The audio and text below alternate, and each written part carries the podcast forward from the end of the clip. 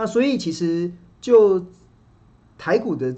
接下来的看法，其实我个人是没有这么悲观啊。其实有有几个理由，第一个就是我们刚才分析的。这次的事件，其实对台股来讲，三个面向来看，其实都没有真的太明显的一个，我觉得会造成多大的一个冲击的状态。再加上本身台股有一些得天独厚的一些优势，而这些得天独厚的优势，其实都有可以让我们持续。这也是我在中秋节假期之前认为，台股应该是可以守稳在万七，而且是安全的翱翔在万七的天空中，一个很大的一个原因。就是我们有半导体股，我们有金融股，我们有原物料股，这三这个三个类股，而且是占权重的三个类股，他们现在目前在未来这一年，甚至未来这两年，甚至我认为到二零二三年的营运的展望，确实都是相对较乐观。所以在相对较乐观的情况之下，那不至于会让台股的这一架的飞机出现了失速下坠的一个风险。所以换言之，现在你要把台股想成是一架翱翔在万七天空的一架飞机，那可能这次的事件遇到了一些乱流，稍微往下掉了一下，在掉的过程中，你就可以去寻找那个买低卖高的契机。但是这架飞机是绝对不会失速下坠的，目前还没看不到这样子的一个理由啦。那我后续会跟大家来解释。那另外一个，我们这个 A P P 啊，标股金 A P P 里面其实。呃，当起来会观察指数啊，其实的一个上涨的虚与实的时候，我会去观察一个叫惊奇指数。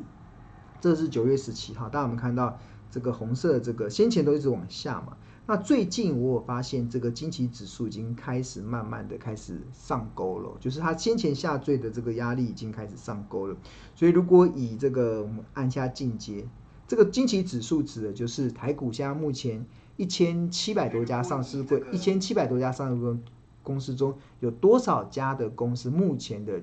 均线是呈现多头排列？所谓的均线指的是月线、季线、半年线跟年线这四条均线。越多公司的均线呈现多头排列，就代表台股的这个呃涨势是相对的扎实。那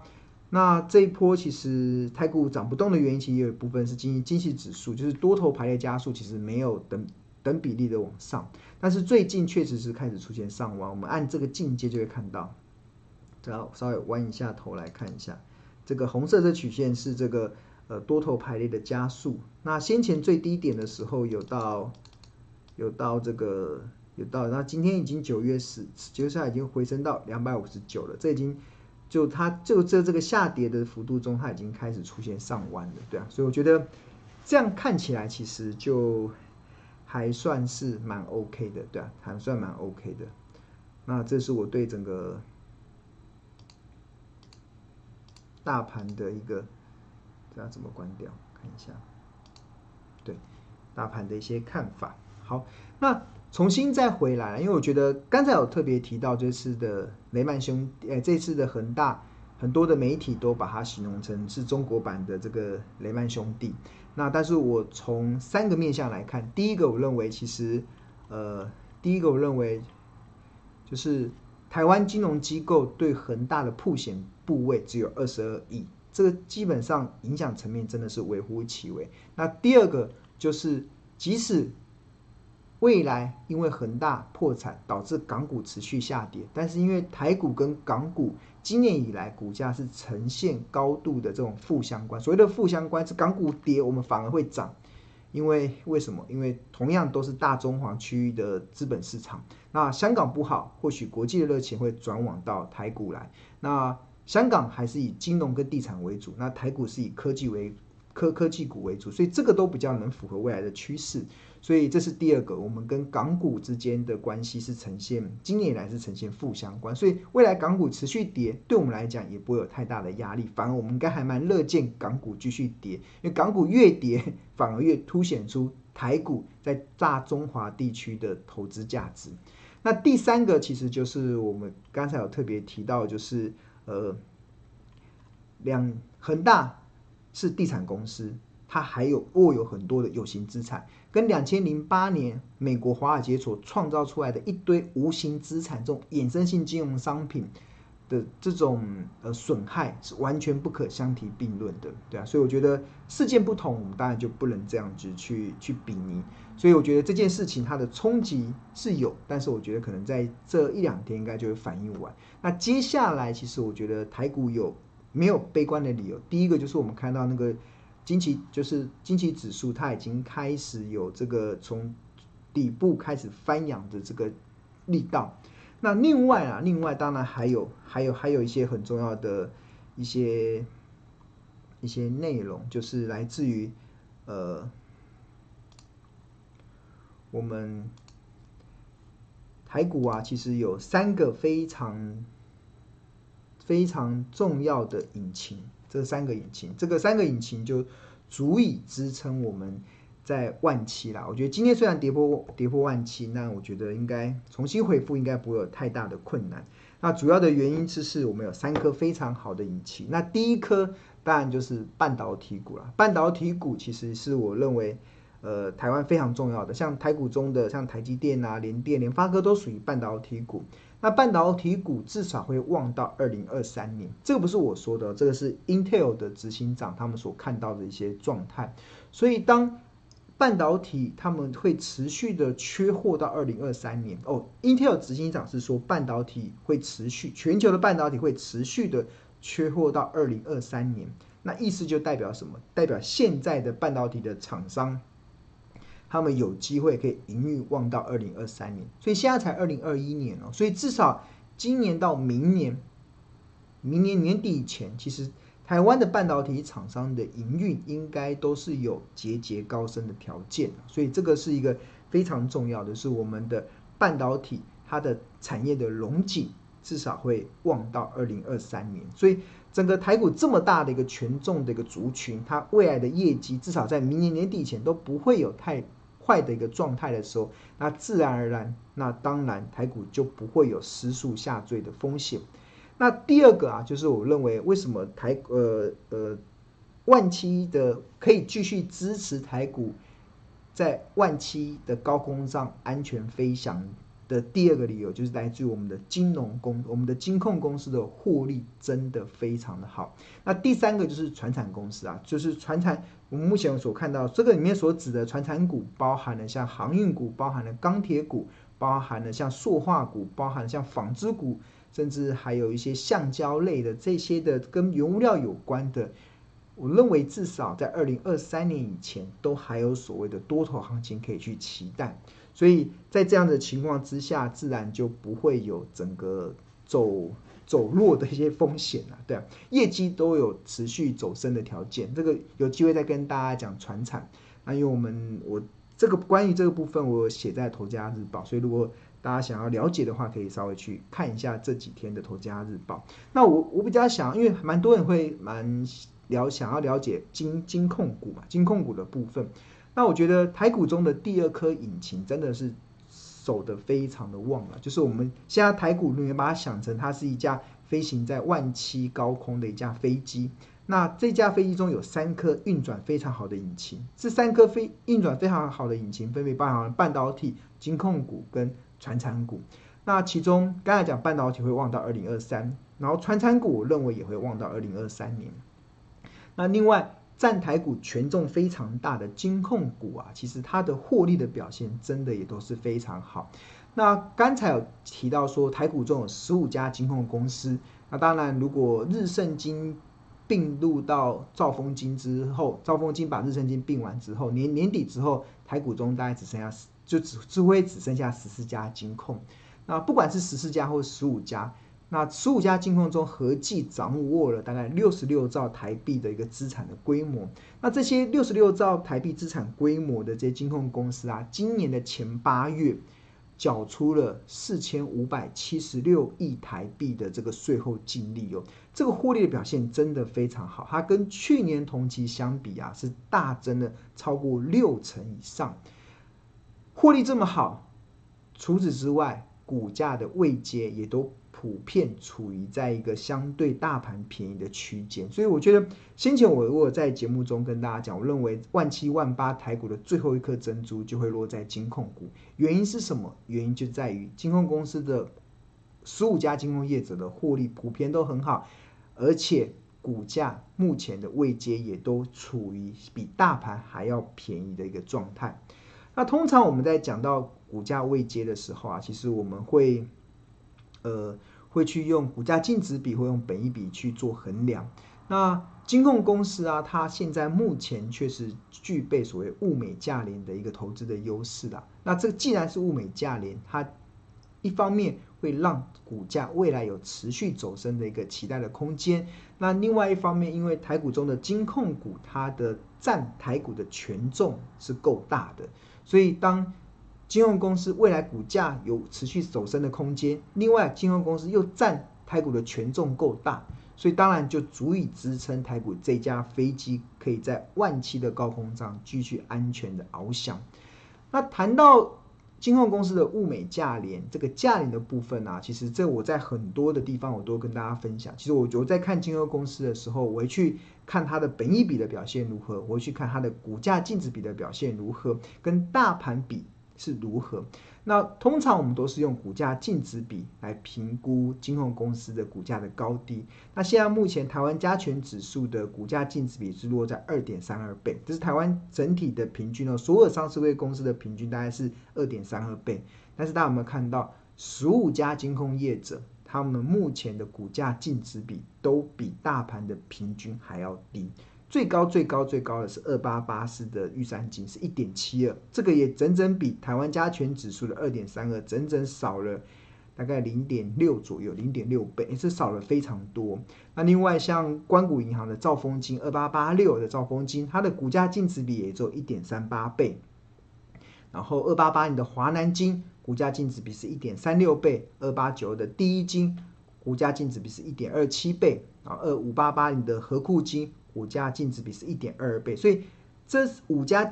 关股的行库，和库金、第一金、华南金、兆丰金，哦，这四家四家关股的行库，他们目前的股价净值比也都远远低于大盘的平均，那更不用说其他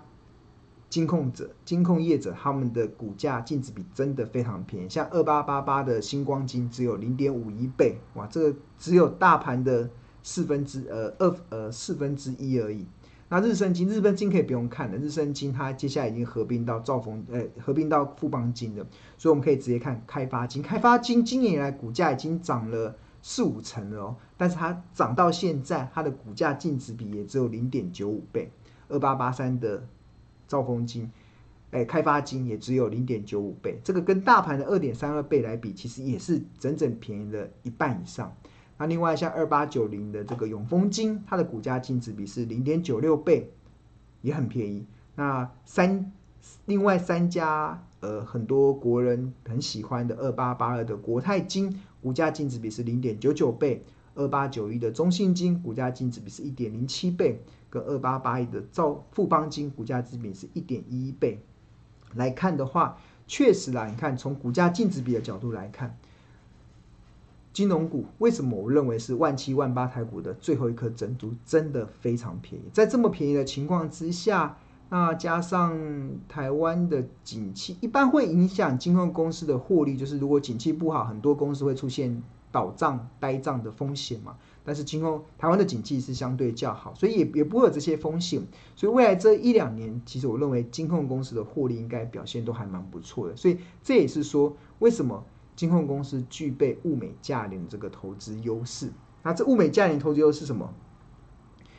优势它就会创造股价持续走升的期待空间。另外一方面，因为金融股占台股的权重够大，所以也足以支撑台股这架飞机在万七的高空中持续的安全翱翔。